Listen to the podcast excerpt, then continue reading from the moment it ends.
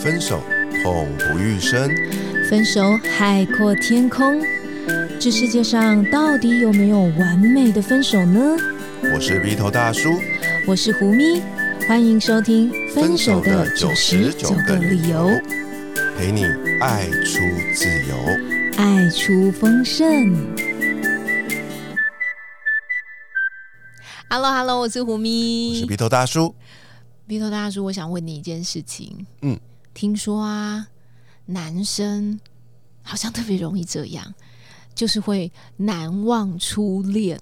你是不是心中也有这个初恋的印子，深深的烙印，无法忘怀呢？有啊，嘿，就这么承认了？是啊。哦，那你想怎样？我没有想怎样啊。你没有想要怎样？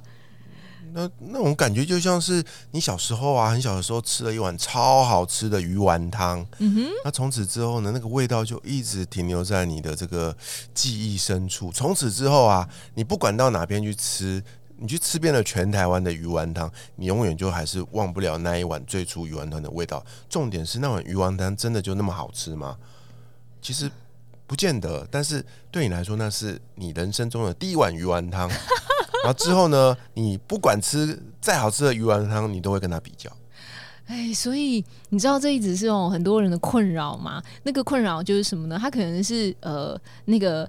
恋爱的人本身的困扰，也有可能是他另外一半的困扰。恋爱的人本身的困扰，就是会觉得说：“哎呀，我为什么老想起我的初恋呢？我怎么会这样呢？我是不是不够专一呀？”哦，类似这样，他可能会自我责备。然后另外一个可能就是呃，另外一半。就会觉得说。你是不是在我身上找你初恋的影子？哎，嗯，对，所以就会有人很困扰，有这样子的一个情绪啊。所以你可能会问说，那为什么也谈了几段恋爱，怎么老就对初恋呢没有办法忘怀？其实这个心理学里面有个词叫初始效应。初始效应，对，初次的初，开始的始。其实听起来是个心理学名词，但是我们不用用这么深难的方法去解释。就是说，你自己也知道，例如说，当你去听一场演讲的时候，嗯，你去听演讲。讲是不是？呃，假设这场演讲就三十分钟就好了，你其实大概只会记住他前五分钟讲的话，那后面噼里啪啦一大串，其实你已经忘光光了。对，特别是可能他又开始讲一些什么专有名词啊等等之类的，其实你就忘记了。所以这就所谓的初始效应，或者是说。我有做过评审的经验嘛，所以我在做评审的时候啊，其实例如说演讲啊，或者什么歌唱比赛啊这一类的评审，我自己会特别容易对前面两三组的参赛者特别有印象。所以前面两三组上台的会有优势。其实这是真的有做过数据研究的哦。对，所以如果可以的话，你可以争取早一点上台。对，你会有一种呃，怎么说呢？他没有比较对手。就是因为我评审老师没有得比较，可是就是说，当我评了第十个的时候，我就想，哎，他跟刚刚第九个、第八个、第七个比起来，怎么好像呃少了点什么？我就开始比较的点很多了。可是前两个我没有什么比较的点。听起来就是一场不公平的竞争啊！对，所以其实呃，我过去读一本书，他确实是在讨论这件事情。所以如果我们用比赛的角度来看的话，你可以争取早一点上台，其实对那个印象分数会比较好。那回头谈初恋这件事情，就是因为这个初始效应，你就更容易理解说，为什么你跟初恋发生的大大小小的事情，比起其他段感情来说，为什么你总是念念不忘？原因就是因为这样子。哎，我身边真的很多这样的例子，哎，像比如说啊，我以前有一个这个叫国中的同学，嗯，然后呢，后来我们就一直保持联络嘛，好不容易他交了第一个女朋友，嗯，然后也是谈的轰轰烈烈，后来就分手了。结果你知道吗？过了有二二十多年了，我再见他，天哪，他后来的这个老婆长得跟他初恋女朋友有九成相像，我本来以为是同一个人，你知道吗？我还我还很不要脸的说，哎，你们结婚怎么没有找我？他把我拉到旁边说，哎，他是不同的人。啊，所以你有问过他是有意识的去找一个几乎九成像的，还是他也无意识啊？哎，这个就是好笑的。然后我就跟他说：“哎，你知不知道你那个女朋友，你的老婆长得跟你初恋女朋友根本很像？”他说：“哪有？”然后我就说明明就有，然后我们就开始研究这件事情。嗯，事实上他在娶这个老婆之前，他还交往了四个女朋友，所以这是他的第六任女朋友。好笑的是，你知道吗？嗯，他把那六个女朋友照片拿给我看，靠，根本就是一个模子印出来的。啊，啊，他是不是交往到了什么女团？然后从没有一号到六号，我我觉得这就是一个。一个所谓的个人的癖好吧，就是说，就像我说的那个鱼丸的味道嘛，你就是吃来吃去，你就是喜欢那个味道啊，对啊。那他在挑选女朋友的过程中，可能啊，他是不自觉的，就去挑选这些他习惯的、他熟悉的、他觉得相处的很融洽的，从都是那个样子啊。有一个心理学家哦，这心理学家他叫做蔡加尼克，然后这个蔡加尼克呢，他有一天。就发现了一件事情，我觉得这可能也挺好的，可以去解释刚刚 Vito 大叔说的。哎，怎么好像就是会一直有一种记忆中的样貌，一直出现在他的 出现在他的女友名单里面。就是这个蔡加尼克哦，这心理学家，他有一次坐在一个餐厅里面嘛，他就发现说，哎，那一些服务人员对于还没有付款的账单。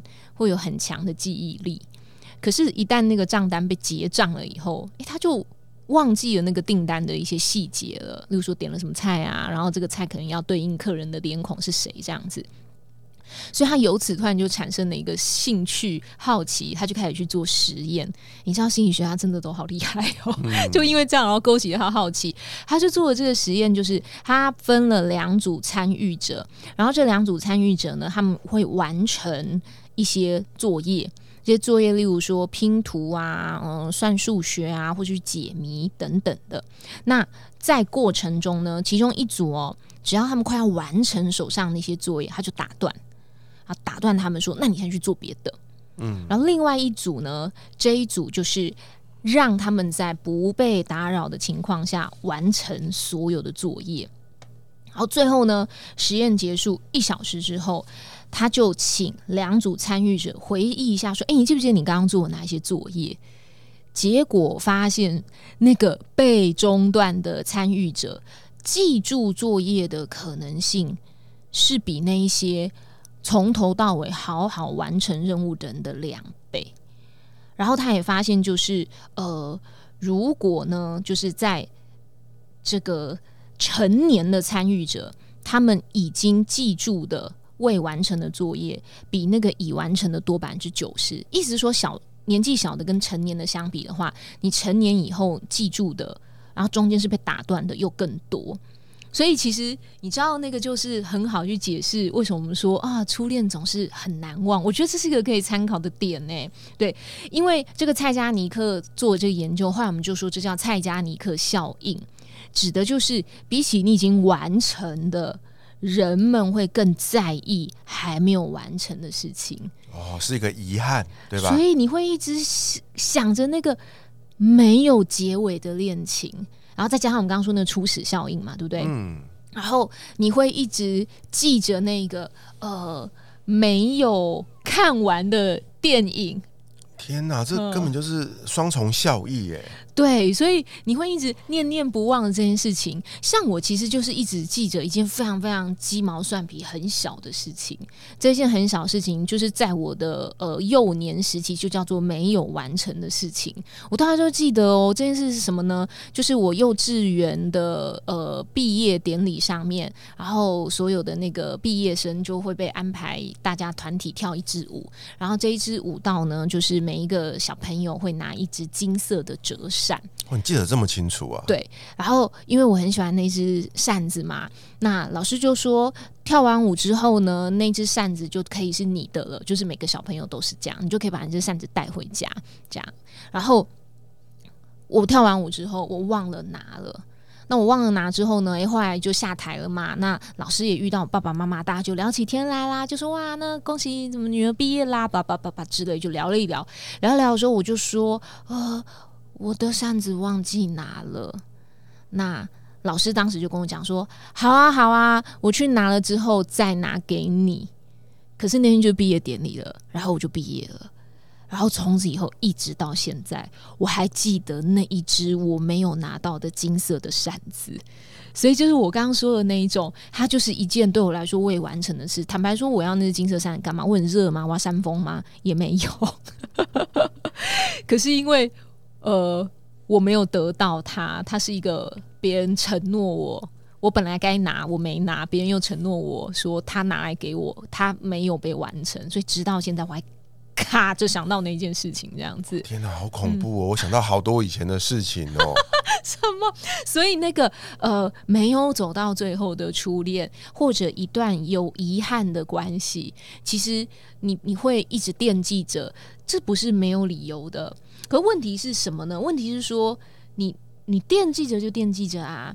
有人可能会像我刚刚说的那种情况，就是我焦虑，嗯，我紧张，然后我会觉得，呃，为什么我一直不自觉的想起，我不该这样想的？我现在已经有了新的对象了，我怎么还可以这样一直想着前面的事情呢？我真不好，我真不对，这样，所以你会开始一直责备自己的时候，你可能就挫败啊，你就忧郁啊。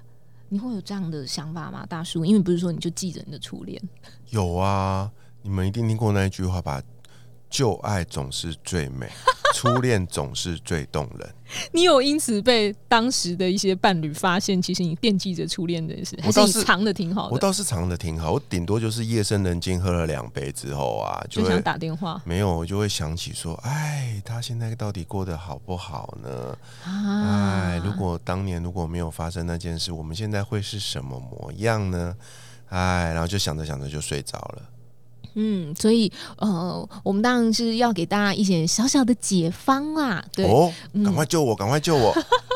我觉得这个小小解方哦，其一就是说，你已经知道了，其实这跟你是不是一个糟糕的人，你一个没有办法全心全意面对现在感情关系这样的一个人没有关系。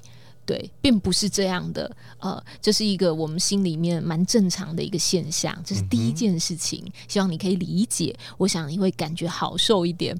然后第二件事情就是，你可以练习采用一种叫做认知脱钩的方法。什么叫做认知脱钩？认知脱钩就是说，你去把这件事情。呃，有点像跳出来看，用比较浅白的方法，就是你把它跳出来看，问自己说：“诶，我现在为什么会这样想呢？对，就是我为什么现在在想着初恋呢？是为何呢？这样，就是你跳出来，不是想说啊，我之前跟他的那个牵手真是美好，那个初吻真是美好，那我跟他一起去喝的第一碗鱼丸汤真是好喝，就是跳出来想，别说，诶，我为什么现在想起了初恋呐？呃，我我在想哪些事情呢？这样，然后你这样的过程当中，你就会发现说，其实不是因为我很糟糕，我很负心，你可能会想到一点别的事情，你可能就会想到说，哦，因为这真的是我从小到大从来没有过的经验呐。今天就算我不是跟初恋去喝那碗鱼丸汤。今天就算我是跟我的哥们出去喝那碗鱼丸汤，他应该也会让我念念不忘。如果他真的那个滋味这么好的话，你就突然发现，哎呀，这可能不一定是初恋关系，那是因为我的初始鱼丸汤的缘故。这样，嗯，然后你就会开始发现自己其实没有想象中的。你自己想东想西的这么糟糕，这样子？哎，我觉得这过程很有趣。用我的说法，它有点像我们说的，就是你可以适时的透过一个呃关照自己的一个过程，或者是觉察自己内心的一些想法，不要让自己老是陷在那个当下懊悔啊，或者是沉浸在过去的那种情绪里面，你往往会得到很多。截然不同的想法哦，对啊，就像你可能又会想说，哎呀，如果我当时没有对他这样这样那样那样，也许我们就不会分手了，也许我们今天就会走到最后了。哎呀，我真的是太糟糕了，然后就开始责备自己，然后就想着说我当年没有这样就好了。可是你可以再回头再问自己，就是我刚刚说那种认知扣脱钩的方法，去想说我为什么会这样想，我为什么突然想说。如果当年我没有这样对他，也许我们就不会分开了。搞不好是因为你现在跟你此刻的伴侣闹不愉快、吵架了，结果你又暴脾气了，嗯，结果你们两个就吵架了。所以其实你现在该调整的是啊，原来我是因为脾气不好，讲话口无遮拦。所以我们吵架了，引起我又想起了当年初恋，也是因为我暴脾气、口无遮拦，最后我们就分手了。所以你重点现在根本就就不是说 缅怀初恋，你是想想你该怎么改改你的暴脾气吧，不然你连现在这段可能也要没了呢。哎，真的哎，这样听胡明老师这样讲，我真的想到了有很多类似的经验呢。嗯，对啊，而且你知道吗？后来啊。我有发现一件事情呢，嗯，就是啊，不是拼命去找那一碗回味中的鱼丸汤吗？就我告诉你哦，有一天你真的找到了那一家店哦，嗯，然后呢，呃，又去吃了那碗鱼丸汤，这时候你会惊讶的发现，那个味道啊，跟你想象的不大一样。